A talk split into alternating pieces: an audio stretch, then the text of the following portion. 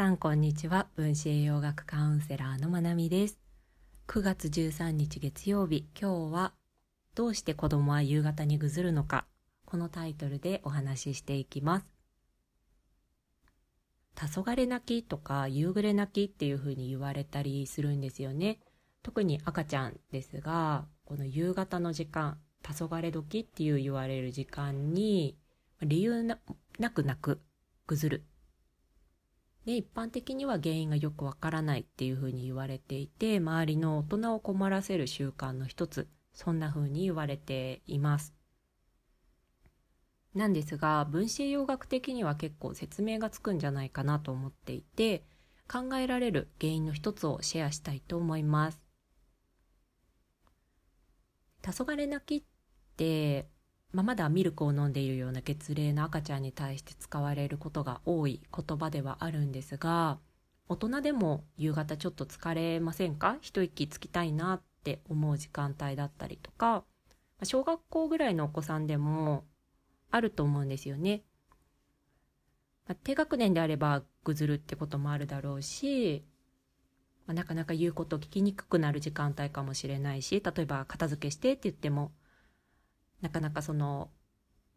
お父さんお母さんの声が届きにくくなる時間帯かもしれないし高学年であればあからさまにぐずるってことが減ってきたにしても不機嫌になったり、まあ、むすっとしたりとか宿題になかなか取りかかれなかったりとか取りかかっても集中力が続かなくなるような時間帯かなと思います。えこれには一番関連してるのかなって思うのはコルチゾールの外実リズムですね。でコルチゾールっていうのはホルモンです。で外実リズムっていうのはバイオリズムで24時間1日の中でのそのホルモンの上がり下がりのリズムのことになります。コルチゾールにはたくさんの働きがあるんですが代表的なとこで言うとストレスを感じると出ます。ストレス反応として出るホルモンなんですね。あとは炎症があっても出ます。抗炎症作用があるホルモンになります。そして血糖値を上げる働き。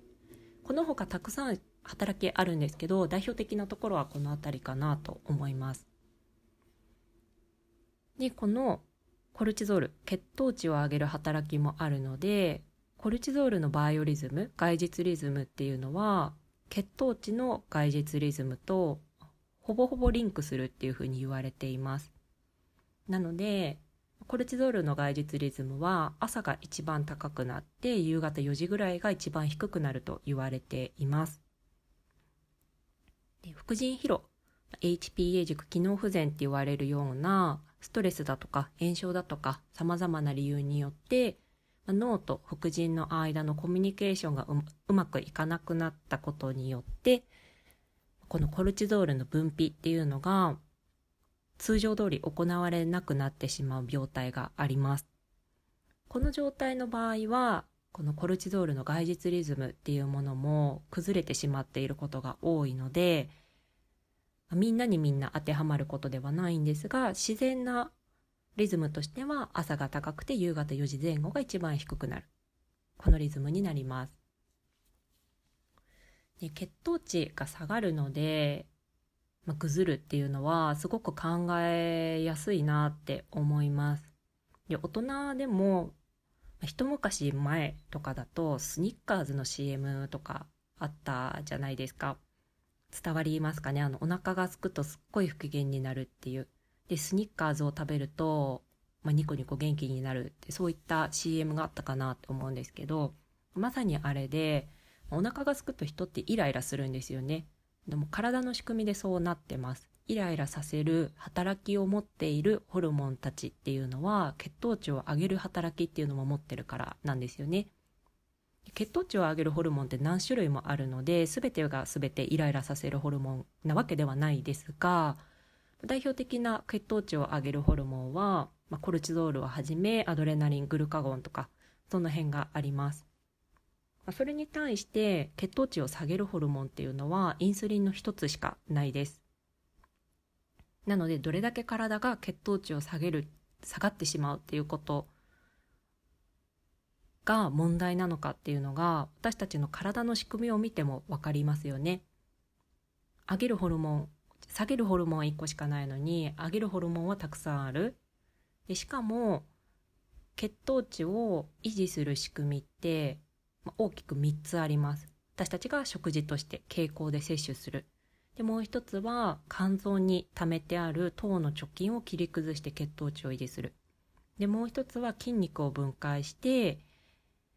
血糖値を維持するっていう方法があるんですよね。で特に筋肉を分解して血糖値を維持する方法っていうのは負債を犯してまで体って血糖値を維持しようとするんですよね。のエネルギー、まあ、糖っていわばエネルギーじゃないですか。そのエネルギーを得るためにより多くのエネルギー ATP を費やして血糖値を維持しようとするんです。なのでそれぐらい血糖値が下がってしまうっていうのは生命の危機なわけですよね。だからそりゃぐずるよねって思いませんか？やっぱりそのスニッカーズの CM でもわかるように大人ですらやっぱりイライラしがちだったりとか、まあ、100%のコンディションではなくなる時間帯だったりするんですよねお腹が空いた時って。でそれが体に備わったバイオリズムで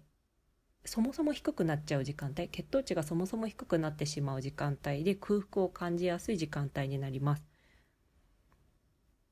なので、まあ、決して理由がわからないものではないんじゃないかな黄昏泣きっていうのはって思ったりもします。なので対策としては本当にあのお腹が空いているだけなのでの適切な捕食をあげるといいですよね。良質なでんぷんが好ましいので、乾燥芋だとか甘栗だとか、あとは、タンパク質とか繊維質と組み合わさった糖質がいいので、じゃことかおかかたっぷり入れた小さなおにぎりをあげるとか。で、よく聞くのが夕ご飯前に崩られることが多くってそこで何か食べ物を与えちゃうと夕ご飯食べる食べなくなっちゃうんですっていうご相談を受けることも多いんですけど空腹感ってピークを超えると消えたりしませんか？なんかある時までものすごいお腹空いてたのにそこからさらに30分とか過ぎると平気になったり。でこれっての血糖値が下がってしまうとそれを上げるために出るホルモンたち、まあ、アドレナリンとか、まあ、その辺って交感神経も一緒に優位にしちゃうんですよね。そうすると胃腸の働きって低下するので空腹感感じなくなります。ってなると食べさせないことでも夕ご飯前にぐずってる時に我慢させちゃうことでも交感神経が優位になって胃腸の働きが低下することによって夕ご飯の量って食べなくなったりするんですよね。なので、たくさんの量をあげるんじゃなくて、本当にちょっと血糖値が下がりきる前が理想的ですけど、ぐずりがピークになる前に、学校から帰ってきたらすぐとかに軽く何かお腹に入れてあげるっていうのはすごく大事だなって思います。これはもうあの、お互いの平和のためにも大事ですよね。子供も余計なことで怒られなくて済むし。もうこれって生理学的な反応なのであのどうしてこんなに手がかかる子なのとかじゃないです。もう人間の仕組みなのであのそれを理解した上で適切な適切なおやつを用意してあげるといいと思います。あのお菓子とかじゃなくて。良質のでんぷんですね一番は。で大人もこれぐらいの時間帯に軽く何か補食を入れてあげることで楽に生活することはできるようになります。